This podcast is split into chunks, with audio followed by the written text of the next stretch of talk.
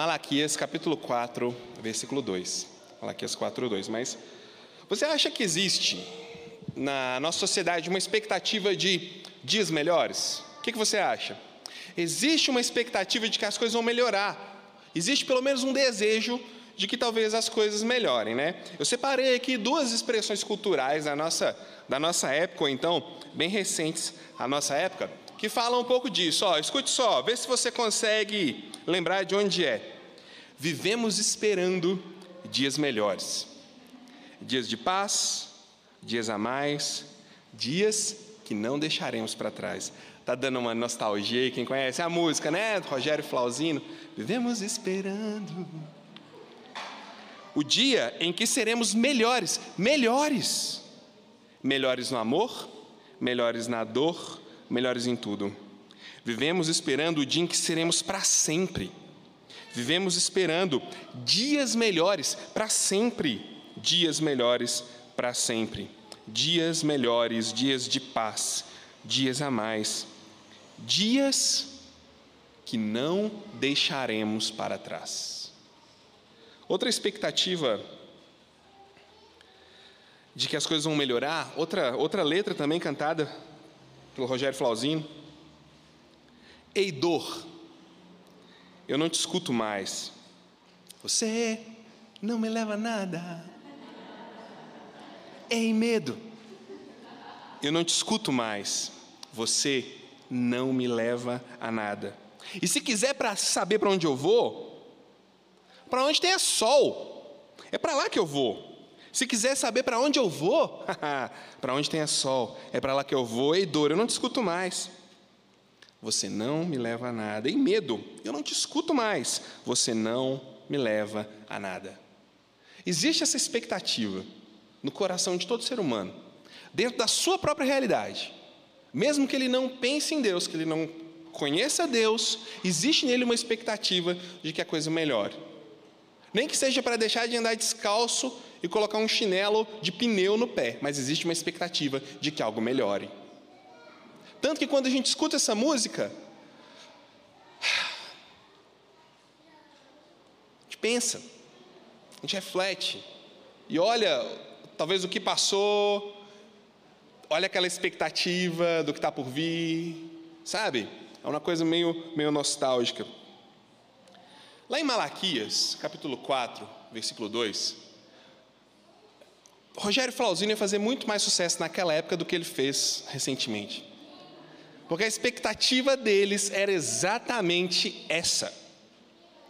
Olha só, o que estava acontecendo lá, eu vou contar para você rapidinho para você não esquecer mais. Jerusalém, né, a cidade, ela estava com os muros completamente destruídos. Neemias ele viu aquela situação, ele ficou muito preocupado com aquilo, e ele vai, pede permissão para o rei dele, ele era um servo de um rei muito, muito poderoso. Ele pede permissão para o rei para voltar para a cidade dele e reconstruir a muralha. O rei permite, ele vai, reconstrói a muralha. Junto com ele, Esdras chega e restabelece o culto a Deus. Então, Neemias e Esdras estabelecem duas coisas: o muro da cidade e o culto a Deus, de novo. Eles tinham se envolvido com muita idolatria, com muitas coisas que não eram o, o mandamento de Deus para eles. Estava uma vida muito complexa. Esdras chama todo mundo e lê de novo a palavra de Deus para eles. E houve um tempo assim de um despertamento quando eles fizeram isso. Uau, que legal! Reconstruíram aqui em vinte e poucos dias né, o muro, e agora a lei foi pregada de novo, a gente tem Deus no coração, que legal, todo mundo animado, mas aí chegou a segunda-feira e eles começaram a se desanimar novamente. E houve um período assim de, de esfriamento, de apatia espiritual neles. E Malaquias está narrando esse período posterior a Neemias e Esdras aquilo foi caindo literalmente em desuso. Deus, o culto a Deus, aquilo foi ficando sem graça. Eles começaram a trazer outras religiões para dentro da cidade. A cidade começou a entrar em convulsão política, porque Era muita gente pensando diferente, eram muitos deuses para serem cultuados, então a cidade começou a perder a linha politicamente falando.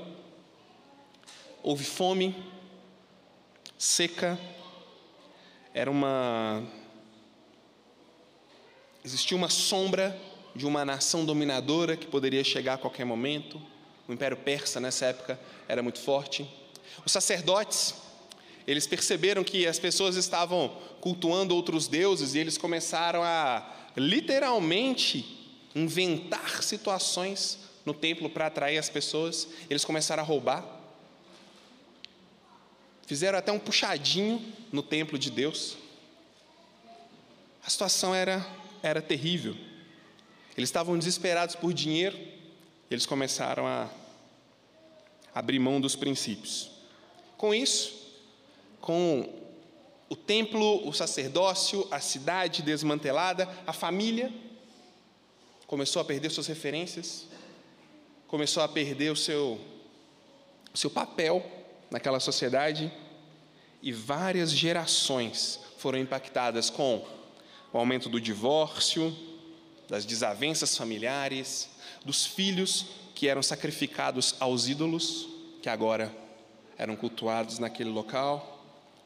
E aí, para esse povo, literalmente, gente, empobrecido financeiramente, mas empobrecido de um jeito muito pior, espiritualmente, confuso, totalmente entregue a si mesmo, que Malaquias trouxe a profecia dele.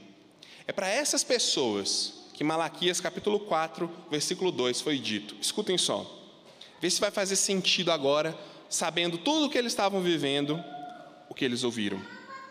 Mas, para vocês que temem o meu nome, nascerá o sol da justiça, trazendo salvação nas suas asas.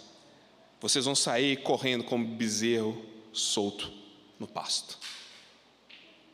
Para vocês que estão vivendo essa desgraça, vai chegar o sol da justiça. E vocês vão ficar como bezerrinhos soltos no pasto, felizes, alegres, saltitantes. Por que será que ele usa sol, né? Sol da justiça. O sol, ele tem sido, vamos pensar um pouquinho sobre ele, ele tem sido objeto de culto de dúvida, de admiração, por muitos e muitos anos. Inclusive, até o nosso Natal, ou melhor, o dia né, em que a gente celebra o Natal, tem um pouco a ver com esse simbolismo do sol e, e essa coisa toda. Mais ou menos, provavelmente, entre sete mil anos antes de Jesus Cristo, os povos já começavam a dar uma ênfase ao sol. Sabe por quê? Porque no hemisfério norte existe um negócio lá que chama solstício de inverno. É a noite mais longa do ano, normalmente 21, 22 de dezembro. É a noite mais longa do ano. Então eles olhavam aquilo, nossa, é, a, é o dia do ano que tem mais trevas. É o dia do ano em que eles tinham que suportar as trevas, assim, muito mais do que eles estavam acostumados rotineiramente. Mas depois, o sol dura mais tempo durante os dias. Depois o sol fica o dia mais longo, tem mais sol, tem mais oportunidade de plantar, tem mais oportunidade de trabalhar, as colheitas vão ser melhores. E eles celebravam isso. Eles celebravam o sol a partir dessa data. E aí, como a gente, nós somos seres religiosos, né? não tem como a gente mentir ou fugir disso.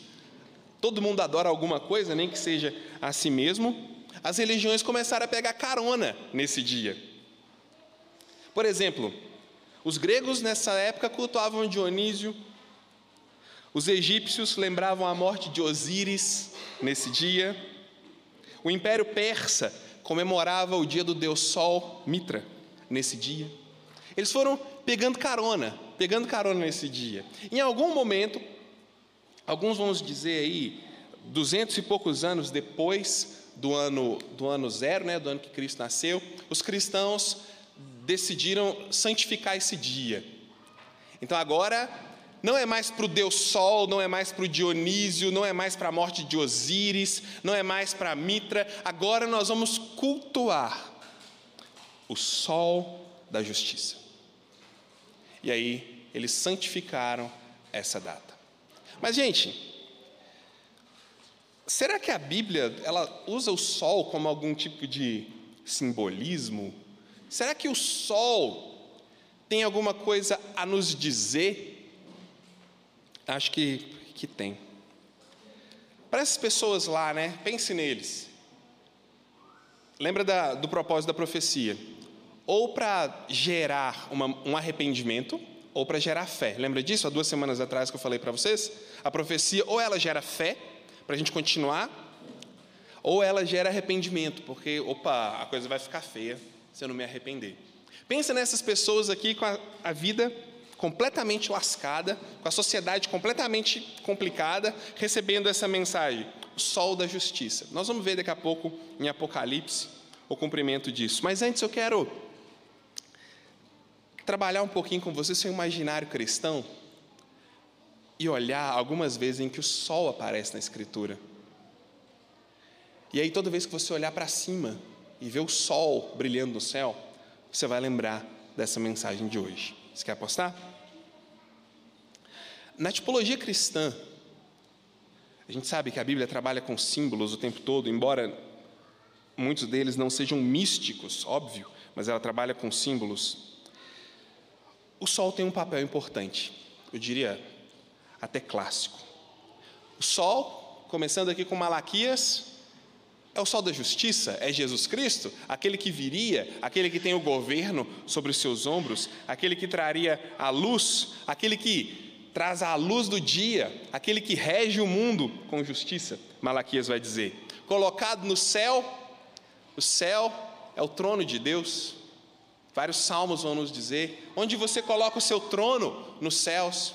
O céu, o sol se estende pelo trono de Deus, passa por nós todos os dias, no local onde Deus se assenta.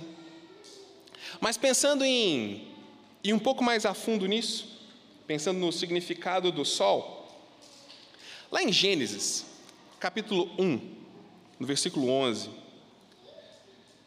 e logo depois, quando o ser humano peca, quando o ser humano cai, lembrando aqui, eles moravam num jardim, chamado Jardim do Éden, e aí Deus disse para eles: Olha, vocês podem aproveitar de tudo aqui, é tudo liberado, pode comer de todas as frutas, mas tem uma em especial que eu, eu reservei dessa você não pode comer. Você vai demonstrar seu amor por mim, você vai ter o seu crescimento em conhecimento, em vida, em bondade em mim e não em outras coisas. Por isso não come dessa fruta. Mas o homem foi lá, curioso como que só, rebelde como eu e você, e comeu. E aí aconteceu algo. Quando Deus expulsou eles de lá, desse jardim, Deus colocou na entrada leste do jardim, para guardar uma árvore chamada Árvore da Vida, dois querubins. Ele colocou lá no leste dois querubins para que eles não voltassem. E aí o texto fala assim: para que você não coma da árvore da vida e viva eternamente, colocou o Senhor Deus dois querubins na entrada leste para guardar o jardim, onde um portão foi instalado. Se você olhar, aí, seguindo a história a partir de Gênesis, o movimento do ser humano é para o leste.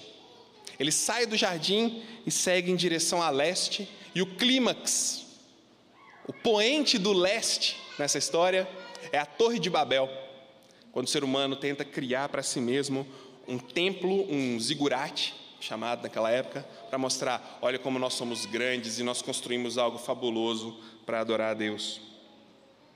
Aí, continuando um pouco a história, acontece uma coisa diferente, porque depois que o homem sai do jardim, ele está indo para o leste, ele está construindo o seu próprio caminho, até que ele chega em Babel e Deus confunde ele. Mas aí tem a primeira pessoa que viaja para o oeste. Quem é? Abraão. A primeira pessoa que sai do leste da Babilônia e vai para a terra que te mostrarei, que ficava no oeste. Quando o povo de Deus que ficou escravizado, seguindo na história, no Egito, por aproximadamente 400 anos, e Deus vai lá e envia Moisés para os libertar. Gente, era muito fácil sair do Egito, que ficava um pouco mais embaixo, e subir e chegar na terra prometida, do sul para o norte. Mas sabe o que aconteceu? Primeiro eles viajam para baixo, dão a volta na península do Sinai, até chegar em Moab, onde eles atravessam o rio Jordão, e aí eles andam, adivinha para qual direção? Para o leste, para entrar na terra prometida.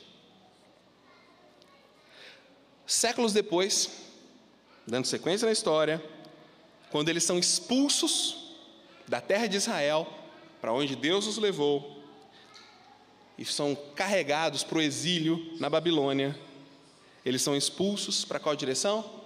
Para o leste. Eles vão de volta, eles fazem o caminho de volta do oeste para o leste. Na sua esperança da vinda do Messias, falado pelos profetas, o Messias viria, sabe de onde? Do Oriente. O Oriente ao leste. Deslocando-se para onde? Para o oeste, passando pelo deserto através do Jordão. E o clímax do tempo, como Gálatas diz, vindo, porém, à plenitude do tempo, quando ele inaugura o começo do novo mundo que ele iria criar futuramente, acontece no movimento de leste para oeste. E o Sol? Alguém sabe o movimento do Sol? Ele nasce no leste e se põe no oeste. Gente, o movimento do leste para o oeste, simbolicamente falando, é claro, pode simbolizar e representar para nós, ou pode nos lembrar, um movimento em direção à presença de Deus. Pegando uma linha com a história, sempre o movimento na direção de Deus aconteceu, do leste para o oeste. E o movimento para se afastar de Deus aconteceu na direção do oeste. Coincidência ou não? Não sei. Mas a gente pode usar isso como uma boa lembrança sobre o que o sol pode nos lembrar dia a dia. O sol, que nasce no oeste, no leste e vai para o oeste, pode ser para nós todo dia um lembrete, um símbolo de Cristo. O sol nos convida a regressar para Deus. Todo dia, quando o sol nasce e faz o seu ciclo no céu, ele pode ser um convite para você e para mim a se lembrar: existe um caminho de volta para Deus. Sabe por quê? Era isso que essa profecia de Malaquias significava. O sol cheio de símbolos, todo cultuado, até mesmo na escritura a gente pode observar como como existe um simbolismo do, do leste para o oeste, e aí de repente Deus está falando aqui através do seu profeta: ou oh, tá ruim, mas o sol da justiça vai chegar. Existe uma direção para Deus, existe um caminho de volta para vocês. Pensa bem agora, o pessoal teve os, os muros da sua cidade reconstruídos, o pessoal teve pregadores da palavra de Deus, eles tiveram estabilidade econômica, social, mas aí eles foram lá e se afastaram de novo e cultuaram outros deuses, fazendo sempre o que eles queriam, transformaram. Gente, qualquer semelhança é mera coincidência. Transformaram a religião num negócio. Os sacerdotes estavam lá correndo atrás de dinheiro. Para esse povo, Deus fala: existe um caminho de volta existe o sol da justiça. Existe algo que ainda pode ser feito. Quando eu penso para mim, para você, estava refletindo isso hoje de manhã, quando eu acordei. Eu penso, a gente precisa de um sol desse que não se apague mais. Quando a gente pensa sol da justiça, olha a injustiça ao nosso redor. Você sai de carro para vir para cá, você contempla a injustiça pelo caminho. Você liga a televisão para assistir um, um, jornal, ou seja lá o que for, você contempla a injustiça naquilo que você está vendo. Você ouve as notícias dos seus amigos, dos seus parentes, e você ouve a injustiça nas brigas, nos divórcios, nas contendas. Você abre a boca para expressar o seu direito. Se você prestar bem atenção, você vai ouvir a injustiça também. Até naquilo que você está falando. A gente está cercado de injustiça por todos os lados. E o que a gente mais precisa é de um sol de justiça que não se apague mais, que estabeleça justiça de uma vez para sempre, que nos guie, né, como o sol faz, que nos guie de volta para Deus, que nos lembre que existe um caminho de volta, mas que resolva essa situação, que faz a gente sentir nostalgia com a música do Rogério Flauzino. Quando será que a gente vai poder dizer mesmo para a dor, ou oh, não te escuto mais? Porque a gente não pode ainda. Quando que a gente vai poder dizer, oh, onde tem sol, é para lá que eu quero ir. Onde tem sol de verdade. Quando é que eu vou dizer isso de verdade? Gente, é quando o sol da justiça, onde habita total perfeição, se manifestar de uma vez por todas. Se você olhar em Apocalipse, capítulo 22, que é o cumprimento dessa é um cumprimento dessa profecia de Malaquias, você vai ver algo interessante. Apocalipse 22, capítulo 5 fala assim: Então não haverá noite, nem precisam eles de luz, de candeia, nem da luz do sol. Espera aí. Então a gente não quer ir para onde tem sol, a gente quer ir para onde não tem sol. Então não, já não haverá noite, nem precisam eles de luz de candeia, nem de luz do sol porque o Senhor Deus brilhará sobre ele e reinarão pelos séculos dos séculos. Essa é a luz que a gente precisa. Tudo que a gente tem ao nosso redor, o sol nascendo de um lado indo para o outro, a injustiça que grita o tempo todo ao nosso redor, a injustiça que sai da nossa boca o tempo todo, essa angústia de dias melhores, essa angústia de não ouvir mais a dor, de não ouvir mais o medo, essa angústia de querer ir para onde está o sol, Gente, são lembranças e sinais de que o seu coração está gritando, na verdade, é por Jesus. Tem um monte de coisa que nós colocamos no lugar, né? Um monte de coisa que a gente tenta colocar para tampar isso. Mas você já reparou? Nada supre. A gente pode ouvir a música ali do, do Rogério Flauzinho, sentir uma coisa boa, mas quando a gente desliga, a gente volta à realidade. A gente pode ter um, um bom evento, pode ter um relacionamento social cheio de amigos, e a gente sai, a gente curte, a gente conversa, mas quando a gente volta para casa, parece que a solidão vem junto. A gente pode tentar preencher com sexo, com bebidas, com nós mesmos. Mas no final, quando a gente ouve a música do Rogério Flauzino, a nostalgia volta. Oh, é porque lá dentro tem um coração clamando por Jesus. Lá dentro tem um coração cantando uma música completamente diferente. Eu não quero ir para onde tem sol, eu não quero ir para onde não tem medo, eu não quero ir para lugar nenhum a não ser na presença de Deus, do sol da justiça. É isso que clama dentro de nós. E aí a gente fecha o nosso ano, a gente fecha a nossa série de, de mensagens aqui com a lembrança que o sol nos traz de que existe um caminho de volta para Jesus, mas também com o desafio de olhar para o nosso coração e ver qual música a gente está cantando. A gente está cantando só a música do J Quest. Eu quero só um lugar quieto que não tenha dor, que não tenha tristeza. Ah, eu quero só dizer para o medo que eu quero um dia melhor. Ou a gente está cantando no nosso coração a música que clama pelo verdadeiro sol da justiça, que é Jesus Cristo.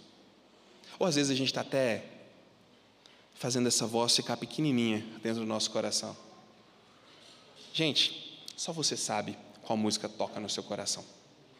Só você sabe o quanto o sol da justiça é necessário para você ou não.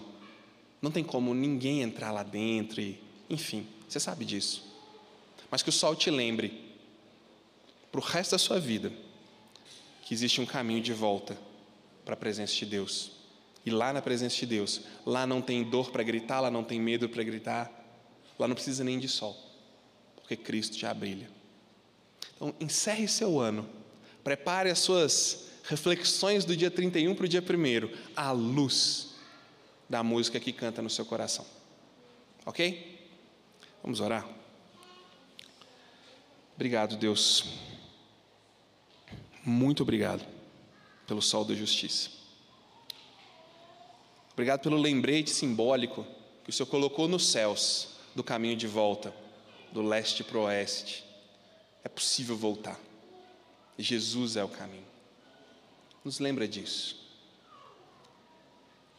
Esclarece para cada um de nós, assim, da música que toca no nosso coração, os desejos que fervem no nosso peito, e abre nossos olhos para ver que a solução é Jesus. Não deixe que a gente esqueça nunca mais de que existe um caminho de volta, de que o Senhor está sempre de braços abertos para nos acolher, que o caminho está traçado e não existem querubins, potestades, principados, altura, profundidade, seja lá o que for, que nos afaste do teu amor, porque o caminho está feito e o caminho é Cristo. Te agradeço por isso, em nome de Jesus. Amém.